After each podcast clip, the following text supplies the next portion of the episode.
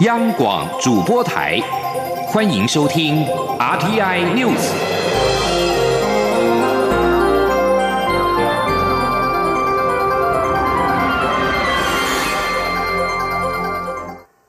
各位好，我是主播王玉伟，欢迎收听这节央广主播台提供给您的 RTI News。今天是二零一九年三月六号，新闻首先带您关注。台电公司五号表示，核四电厂封存之后，与美商奇异公司因为履约争议协商没有结果，奇异公司向国际商会 ICC 提出仲裁申请。历经约三年的审理之后，ICC 仲裁台电必须支付奇异公司约一点五八亿美元。台电公司与美商奇异公司签订核四核反应器系统及附属系统设备及服务契约。因为奇异公司认为台电公司在二零一四年四月政府宣布龙门计划封存之后，停止支付依契约应付款项，而且双方根据契约规定协商未果，因此于二零一五年九月向 ICC 国际仲裁院秘书处香港办事处提出仲裁申请。历经约三年审理之后，ICC 国际仲裁院于二零一九年一月底核定，交由仲裁人定稿签署之后，正式发布最终仲裁判断书。台电表示，暂停付款的原因是奇异公司请款的证明资料未完全符合契约规定，而且。有些奇异公司依契约供应的服务及设备不符合规范要求，在台电公司屡次通知之后，仍不承认及承诺修复，因此基于保障权益而行使预备抵消权。不过，台电表示将会依据仲裁判断结果付款，并且已经分别在二零一四年及二零一五年编列了相关预算，对公司二零一九年度损益不至于有重大的影响。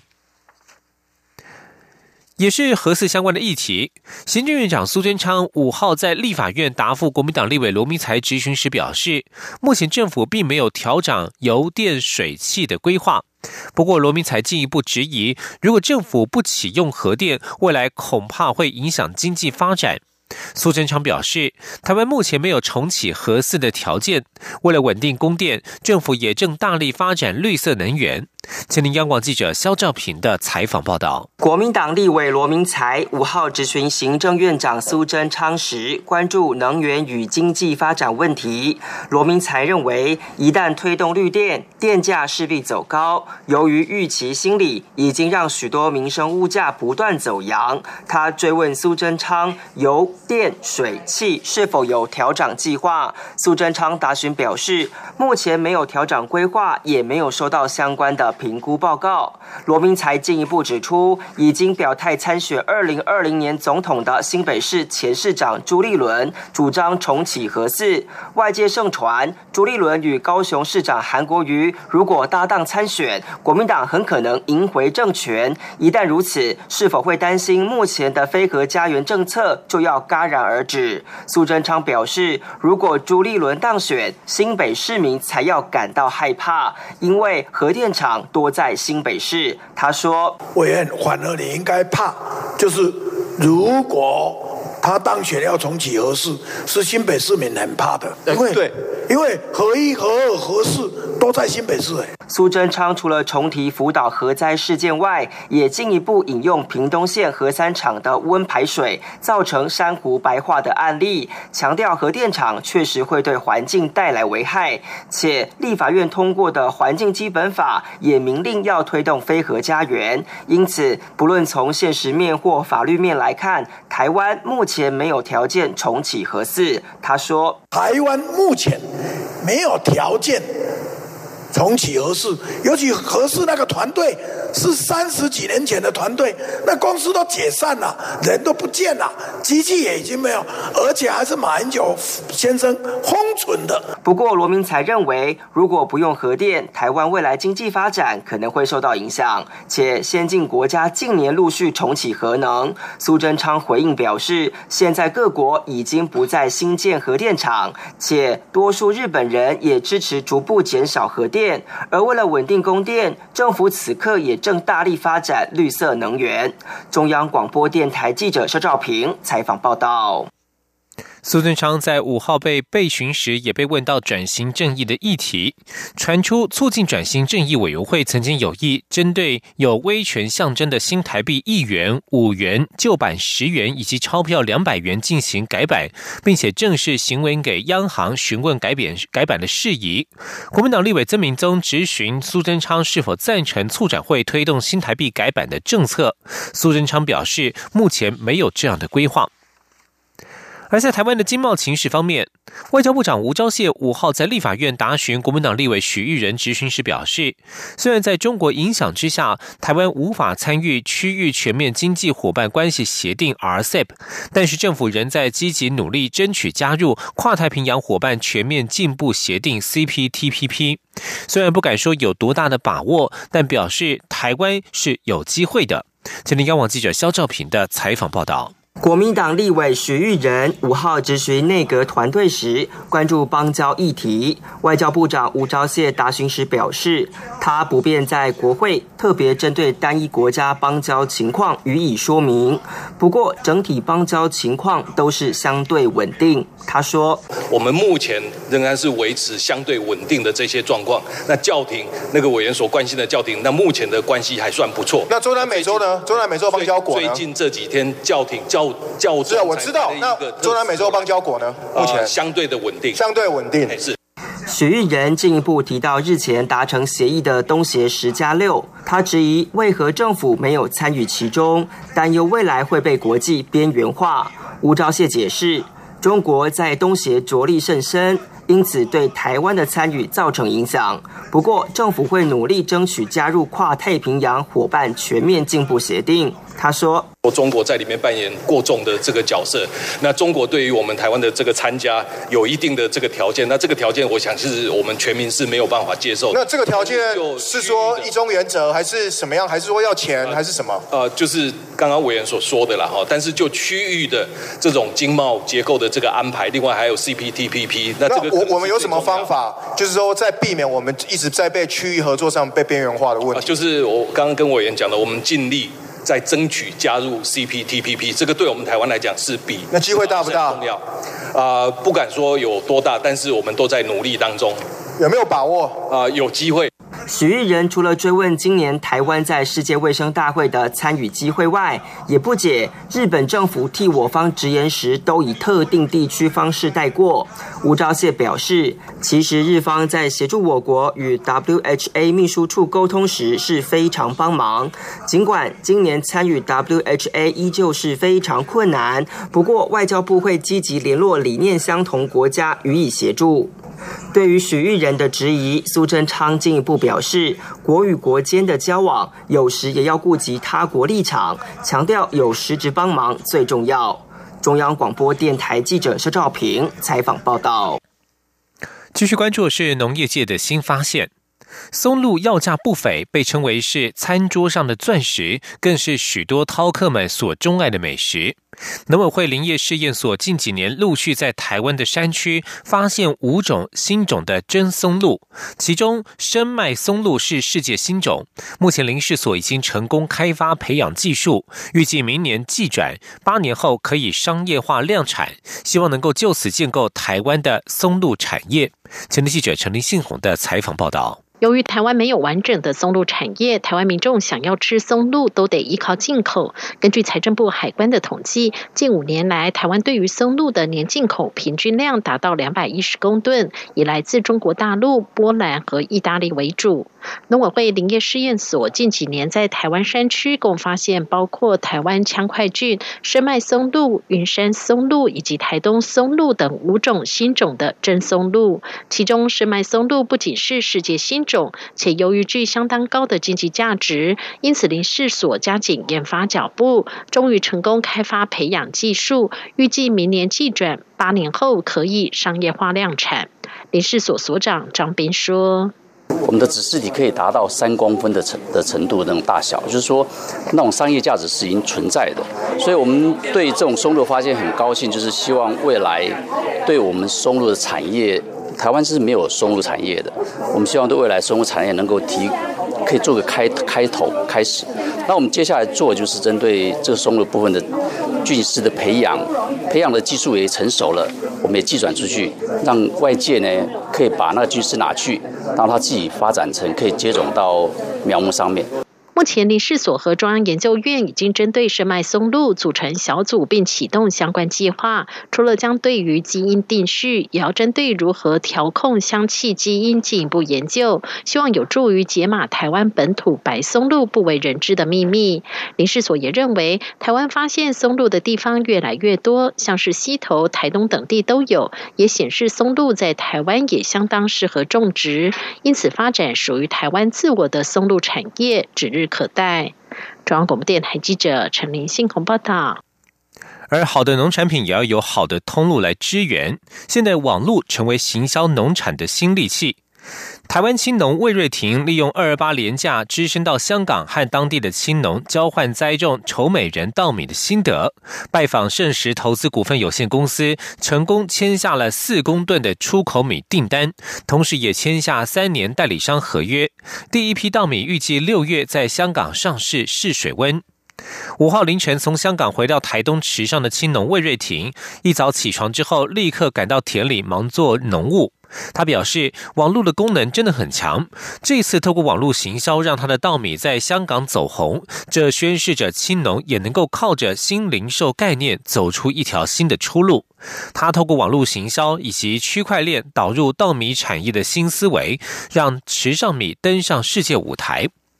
魏瑞婷表示，香港稻米属管制配额，因此要输入必须先取得当地政府核发配额。过去香港地区大多是以泰国米为输入大宗，但近几年台湾陆续也有著名大厂输入进口，但小农自有品牌输入香港算是第一位。除了抢下白米订单之外，魏瑞婷此行特地前往香港著名的欧罗有机生态农场，以及新界有种米八乡小队传授青农栽种丑美人稻米，也就是高雄一三九号品种稻米的技术，将数十年栽种丑美人的心得，以不藏私的方式做国际传承。另外，魏瑞婷也与当地青农分享，他利用老鹰风筝等友善方式驱赶野生鸟禽危害作物的心得。继续关注国际消息，将焦点转到美国。桃园市长郑文灿目前正在美国华府参访，并且进入白宫旁的艾森豪行政大楼会晤美方官员，也前往国务院拜会亚太事务代理副驻卿史默克。史默克的另一半来自台湾，他当年和同性伴侣结婚，曾经引起不小的讨论。史默克兼任国务院中国科科长。他在二零一六年担任美国驻上海总领事的时候，与相恋九年的伴侣来自台湾的吕英宗结婚。两人在旧金山注册结婚的照片刊在美国驻上海总领事的官方微博上。同性婚姻在中国并不合法，当时也在中国民间引起过讨论，也有不少的祝福与鼓励。郑文灿则表示，这次与史默克会面，讨论如何让台美之间的商业文化关系更加紧密发展，深化台美友谊。而郑文灿不止拜会了国务院，也到了白宫国安会。台湾的政治人物与政府官员能够公开走访艾森豪行政大楼，可以追溯至蔡英文总统二零一五年竞选期间，前总统。前总统奥巴马时代，时任白宫国安会亚洲事务资深主任麦爱文，就在艾森豪行政大楼与之内与蔡总统见面。而同年也访问美国，代表国民党参与总统选举的前桃园市长朱立伦，也曾经进入艾森豪行政大楼。郑文灿在脸书上也打卡透露前往了白宫、国防部与国务院拜会，还在脸书放上了他在前美国国务卿赫尔画像前的照片，并且标签写着“原来白宫这么大”。赫尔在第二次世界大战期间进行复杂的外交工作，也是联合国的推手。西元一九四五年更获得诺贝尔和平奖。另外，郑文灿四号表示，台湾因为中国太晚转交邀请函，导致无法出席世界卫生组织疫苗会议，对全球防疫架构不利。他会利用与美国官员或友人会晤的机会提出此事。而因为中国延迟转交邀请函，台湾被迫缺席世界流感疫苗选株会议。美国国务院表示，仍致力于支持台湾在面对全球挑战时，寻求扩大自身显著的贡献，也支持台湾有意义参与国际组织。世界卫生组织二月二十一号上午在中国北京举行流感疫苗选株会议，但卫生福利部直到当天凌晨一点才收到邀请函，来不及参加。这是台湾自二零一四年开始受邀参与会议以来首度缺席。对此，美国国务院以发言人名义背景说明时重申，美国人致力于支持台湾在面对全球挑战时，寻求扩大自身显著的贡献。这名发言人也表示，美国支持台湾成为不以主权国家参为参与资格的国际组织会员，也支持台湾有意义参与以主权国家为会员资格的国际组织。对于中国的技术性背阁，蔡英文总统、外交部长都曾经表达抗议立场。蔡总统日前接见马绍尔群岛访问团时就表示，因为政治的考量导致台湾无法参与，不但严重违反台湾人民的健康人权，更可能造成全球的防疫漏洞。对此，我们已经表达强烈的抗议。这里是中央广播电台。是阳光，像台湾之光穿透世界之窗；是阳光，像神鹰翅膀环绕地球飞翔。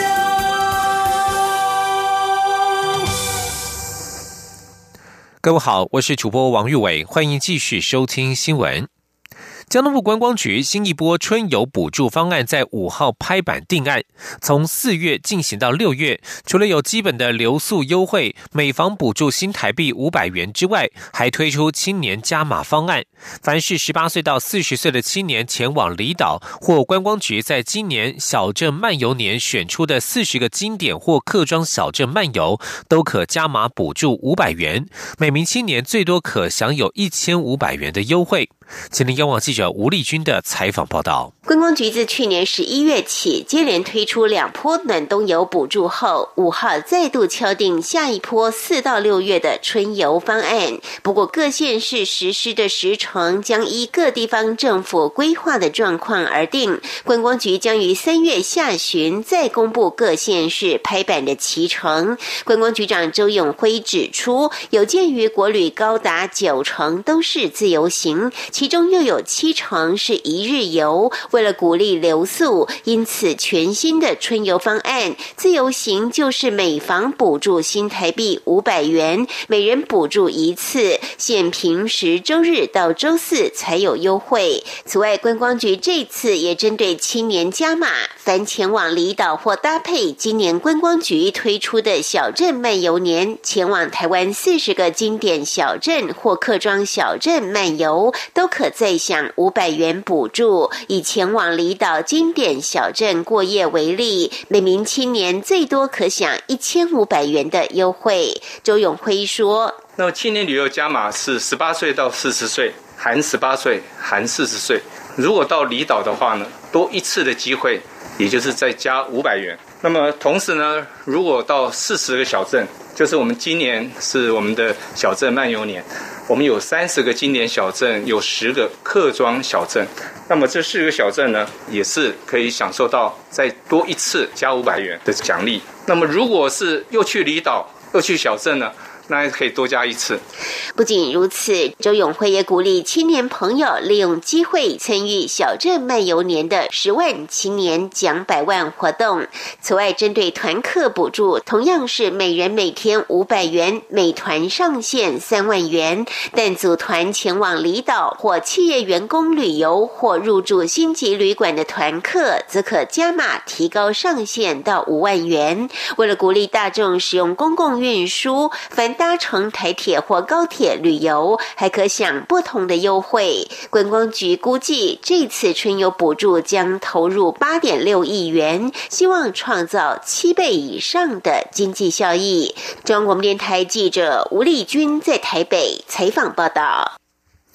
而政府的补助除了促进国内观光之外，也希望加速创业的达成。为了扩大女性的创业版图，经济部女性创业飞燕计划今年将进行转型，预计三月中开放征求至少四十家已经有基础的女性企业，以加速器形式辅导，协助这些企业获取资金、市场，并且链接国际加速器，要帮助女性企业打入国际市场。请请听央广记者谢嘉欣的采访报道。经济部中小企业处推动女性创业飞燕计划十多年来，累计已辅导一万多位女性创业，总投资金额将近新台币十亿元。根据二零一八年中小企业白皮书，台湾女性企业家数比重高达三成六，显示台湾女力已然崛起，成为台湾经济的重要支柱。对于进入成长期的女性企业，中汽处今年将女性创业飞燕计划转型为加速器，集合创投导师、国内外业师，分别给予一对一指导及主题式辅导，并且结合国外加速器资源来对接当地市场，希望快速地帮助台湾女性企业站上国际舞台。经济部中汽处长何进仓说：“怎么样去了解这个市场？好，然后怎么样去找到关键的人脉，然后找到关键的通路？哦，这个部分就是我们在加速器里面所发挥的一个功能。哦，所以这个不再是单点的从零到一的辅导。”我们绝对是要从一要做到一百，哦，而且要很大胆，要很快速的。中汽处表示，三月中将对外开放征选，只要女性企业具有一定基础、产品成熟，要打入国际市场，都是加速器的潜在辅导对象。预计今年要辅导至少四十家女性企业。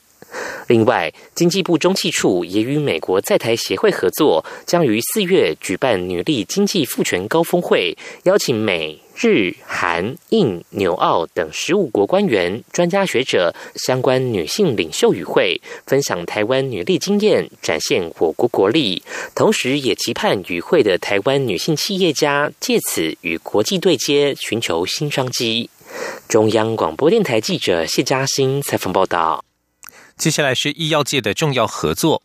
肺癌死亡率在台湾及美国都高居癌症之冠。为了探讨东方人及西方人癌症基因的差异，美国国家卫生研究院 （NCI） 癌症研究所与国立阳明大学及台北荣总合作，首度在台湾设立跨国实验室，将对肺癌展开为期五年的研究计划，针对不同人种的肿瘤特性差异进行肿瘤免疫学、癌症干细胞以及精准医疗的研究。前天记者陈国伟的采访报道。以已故美国纽约州前众议员索拉兹为名成立的索拉兹纪念基金会，这次促成美国国家卫生研究院癌症研究所来台设立台美肺癌跨国实验室。双边的实验室分别设在台北荣总医学科技大楼以及美国国家卫生研究院。未来美方将派几位科学家进驻阳明大学与台北荣总。阳明大学副校长、肿瘤恶化卓越研究中心主任杨木华指出，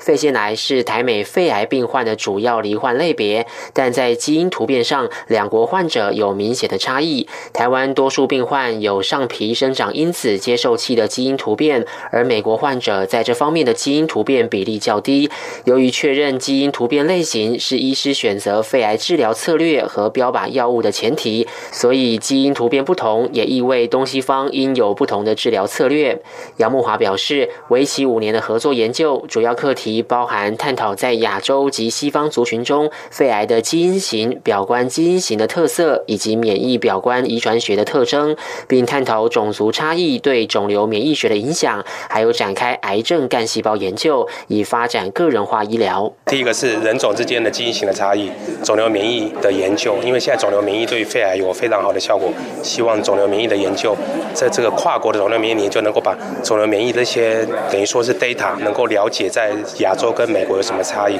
第三个是癌症干细胞的研究，我们可以想要去制造这种从病人来的人员的诱导性干细胞，那这将来对于药物的测试。阳明大学校长郭旭松感谢美国在台协会、外交部与教育部在双边协商过程中的协助，并期许将来双方合作能有重大突破，以降低肺癌死亡率。中央广播电台记者陈国伟台北采访报道。即将焦点转到影艺圈，影星林青霞五号晚间返台出席电影《滚滚红尘》数位修复版首映会。林青霞避谈婚变传闻，但是心情看起来相当开心。她说：“《滚滚红尘》为她拿下一座金马影后，可以说是她从影生涯的里程碑。很开心这一部作品在三十年之后又有机会和大家见面。”请听央广记者江昭伦的采访报道。相隔五年没有回到台湾，林青霞五号晚上现身电影《滚滚红尘》数位修复版首映会，同台的还包括徐峰、珍珍、罗大佑、施南生等人。尽管先前婚变传闻甚嚣尘上，但林青霞心情并没有受到影响，仍旧笑容满面和媒体影迷打招呼。《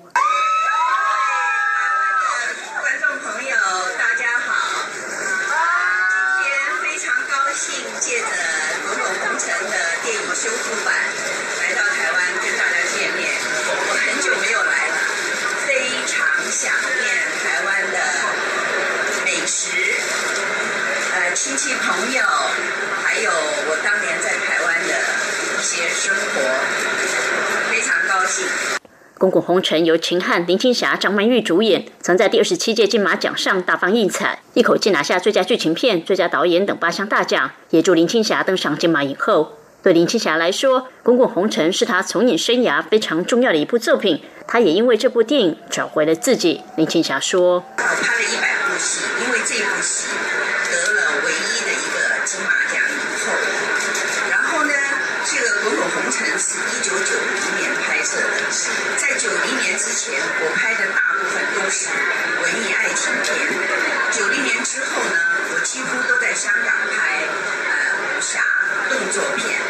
所以前后有很强烈的分别。这是一个《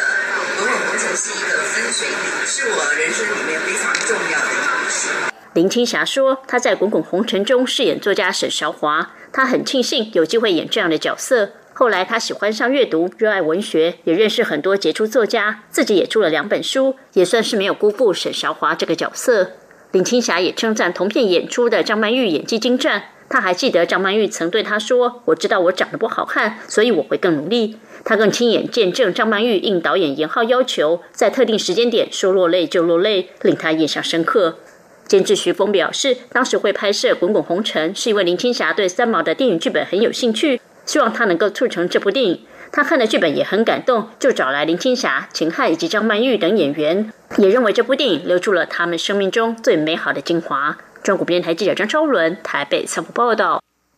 继续关心国际消息，南韩情报机构五号表示，北韩东仓里飞弹发射场似乎有恢复的迹象，北韩正对已拆除设施当中的一部分进行顶棚和门扇的修复工作。根据韩联社报道，南韩国会情报委员会委员五号与国家情报院国情院座谈之后举行记者会，表示目前北韩宁边核反应炉处于停转状态。去年五月废弃的丰西里核子试验场也没有发现异常，但是东仓里发射场似乎有恢复的迹象。国情院认为，北韩此举可能是为了扩大废弃该基地时的对外宣传效果，但是也不排除修复之后继续用其发射飞弹的可能性。东仓里飞弹发射场位于北韩平安北道铁山郡，据悉在此发射的长城飞弹可能威胁到美国本土。另外，国情院还表示，南韩与美国就北韩核子设施掌握的有关情报高度一致。关于美方在河内提到的北韩其他铀浓缩设施，韩美军事情报机构已经掌握详细的资讯，并正在密切监视。对于北韩国务委员会委员长金正恩回访首尔的时间，国情院表示，相关讨论不宜操之过急。英国伦敦希斯罗机场、伦敦城市机场以及滑铁卢车站，五号都收到了一个小型急躁炸弹包裹。警方反恐小组已经展开了反恐调查。由于上面包裹贴了爱尔兰邮票，警方正在协助爱尔兰警方正在协助英国警方进行调查。警方最先获得西苏罗机场的通报，机场办公大楼人员拆开包裹时引发了小火，但是没有人员受伤。后来滑铁卢车站和伦敦城市机场也发现包裹，并通知警方，两个包裹都没有打开。滑铁卢车站是伦敦最繁忙的车站，这三大交通枢纽的运作都没有受到影响。警方发现 A4 大小的油袋内藏有急造炸弹，若开启可能引发一一些火势。英国目前处于第二高的反恐警戒，安全单位认为来自外国恐怖分子的攻击很有可能发生。不过，与北爱尔兰有关的恐怖分子对英国本土的攻击可能性被列为中等，也就是有可能，但是可能性不是很高。以上新闻由王玉伟编辑播报，这里是中央广播电台台湾之音。